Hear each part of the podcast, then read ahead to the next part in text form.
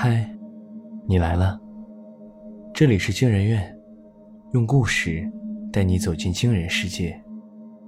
本节目由惊人院、博尔声音工坊联合出品，喜马拉雅 FM 独家播出。我是惊人院研究员天宫，我是惊人院研究员子期。今天要讲的故事是谨遵医嘱，她把男友做成了减肥药。上。作者：知妮。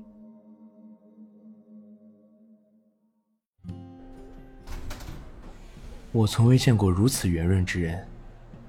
圆，是真的圆，就像一只胀了气的河豚，气鼓鼓的在地铁上虚张声势。看什么看？没见过胖子。他的声音虽低，语气却尖利而满含敌意。似乎谁再敢多看他一眼，他就要冲上去把对方压扁。周围的人都讪讪地转开了目光，除了我。作为一名非正常整容医生，我一向对这种长得稀奇古怪的人比较感兴趣。本来我今天是受邀去诊断一名卧床在家的病人，没想到在路上还碰到了一个罕见病例。姑娘很快就发现了我锲而不舍的目光。双眼通红的看向我，再看我就杀了你！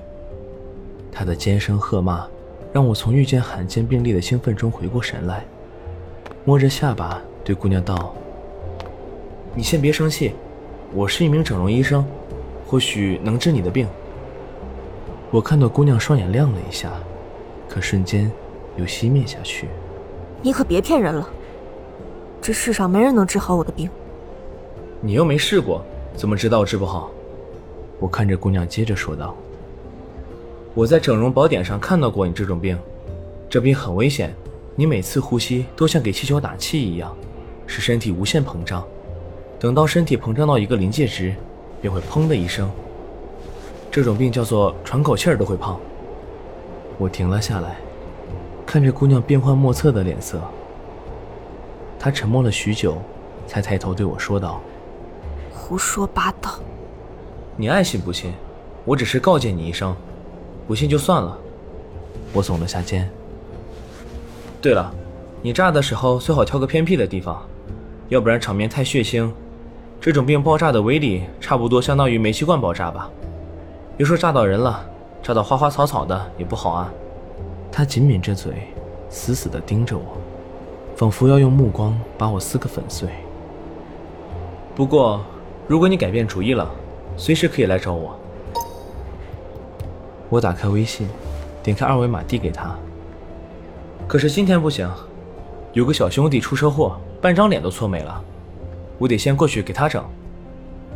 他沉默了片刻，掏出手机，没好气的说道：“我怎么知道我什么时候炸？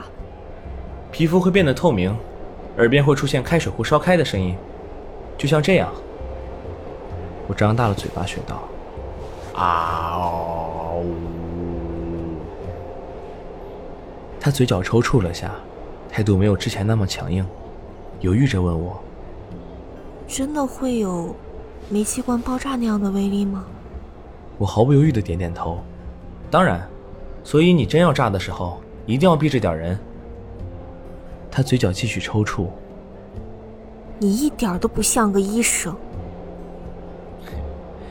这话多新鲜！我看着面带怨愤的女孩，反问道：“那要怎么才像个医生呢？哭着求你找我治病？死乞白赖告诉你生命多美好，不要放弃希望？”女孩没有说话。我接着道：“我能给你忠告，已经是大发慈悲了。你要死要活，关我屁事！你是谁啊？”说完，我不再看她。女孩仿佛听出了我语气中带有一丝生气，没有回答，拉了下特大码衣服的袖子，转过头不再搭理我。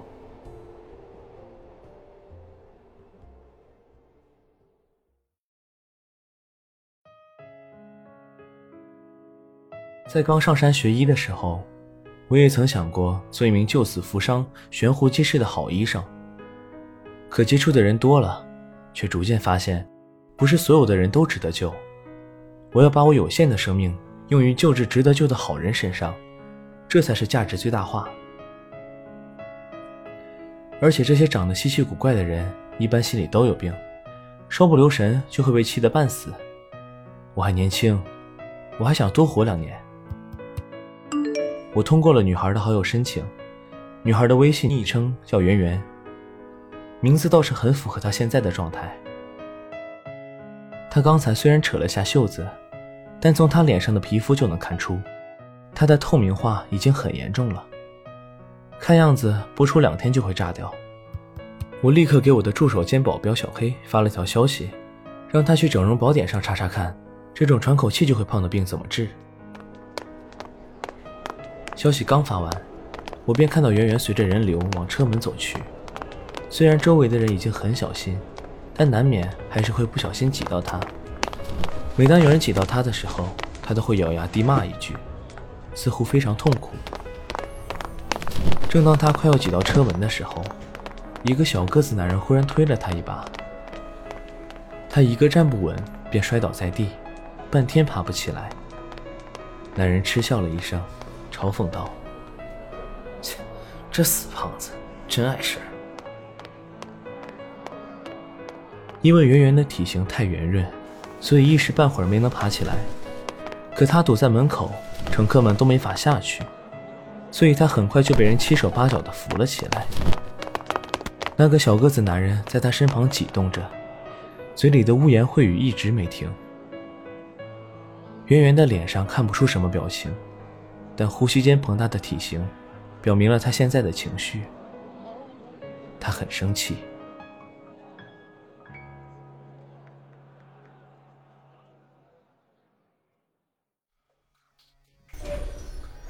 挤下车后，他在原地站了会儿，便迈着脚步跟上了小个子男人。我犹豫了下，赶在车门关闭前跑下了车。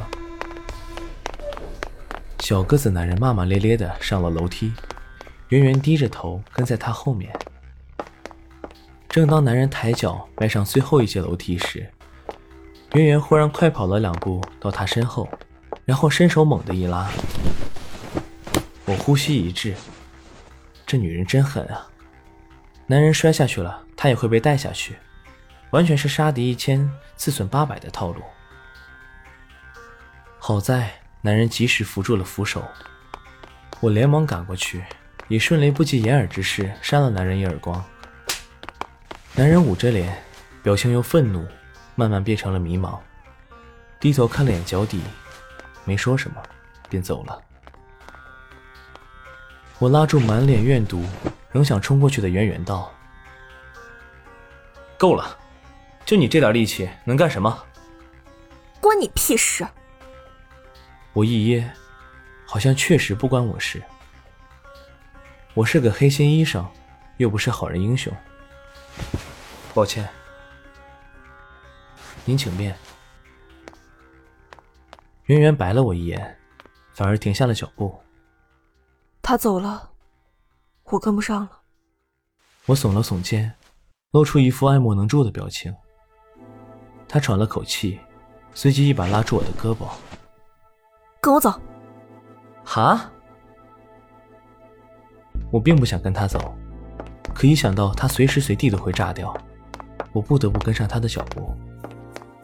本来是想炸死他的，现在被你搅和黄了，只能去炸死前男友了。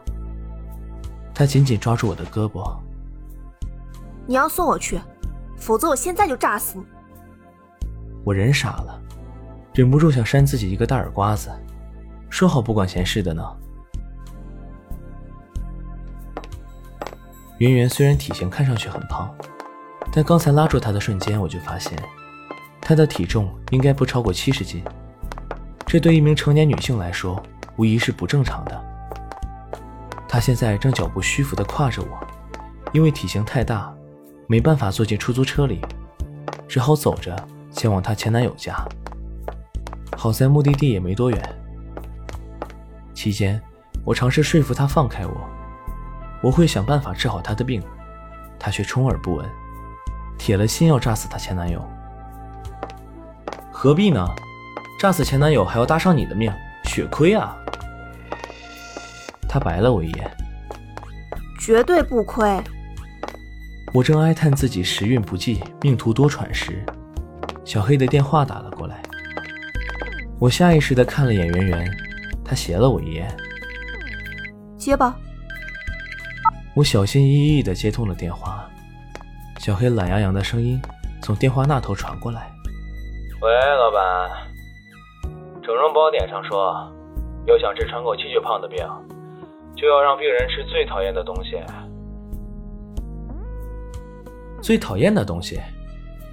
我皱了皱眉道：“我知道了，你赶快到 M 市来一趟，我现在被人绑架了，你快点来救我。”什么？又被人绑架了，老板你好挫啊！等我吃完这个榴莲清肠就过去，要记得给我双倍工资。都什么时候你还吃？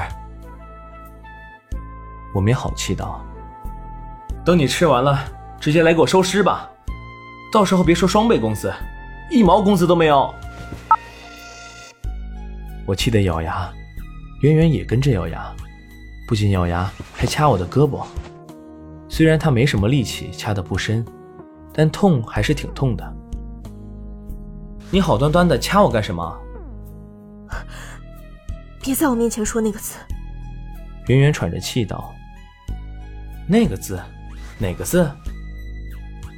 我一时没反应过来。就是那个。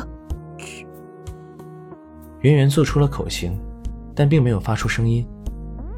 但饶是如此，说完后，他还是干呕了几声，片刻后，吐出了一道彩虹。蒸羊羔、蒸熊掌、蒸鹿眼、烧花鸭、烧雏鸡、烧子鹅、卤猪、卤鸭、酱鸡、腊肉、松花小肚。我一边流着哈喇子，一边报菜名。圆圆已经把我的胳膊掐出了鱼鳞状的花纹。别报了！圆圆低声威胁我：“你要是再提任何食物的名字，我就炸给你看。”你炸呀！你现在炸了，就看不到你前男友了。我无所谓的耸肩。你，圆圆气得一阵喘气，身形暴涨，下面的血管看得清清楚楚。我看得头皮发麻，我当然怕他当场炸掉，却还是强装镇定道：“不让我抱也行，告诉我，你最讨厌的食物是什么？”我说过了。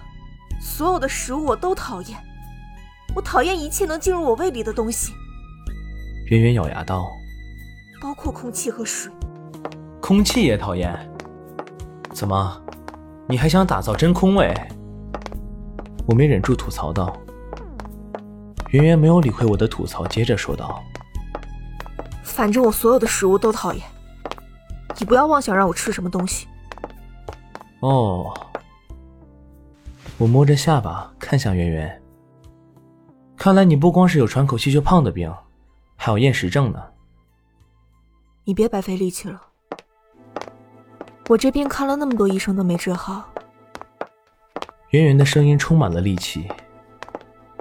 与其浪费时间在毫无希望的治疗上，不如发挥余热炸死人渣，也算活得够本。没想到你还是个侠肝义胆的好汉。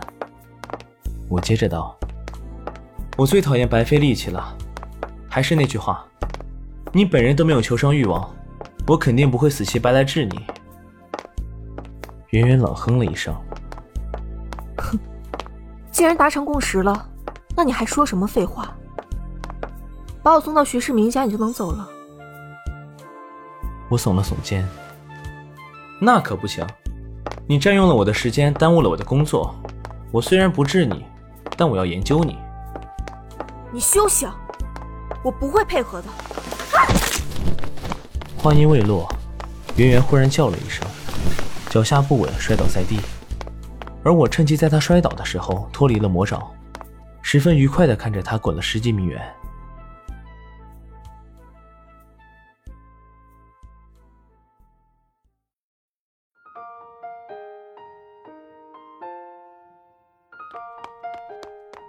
当我赶过去的时候，他正躺在地上流泪，还沾了一手的狗粑粑。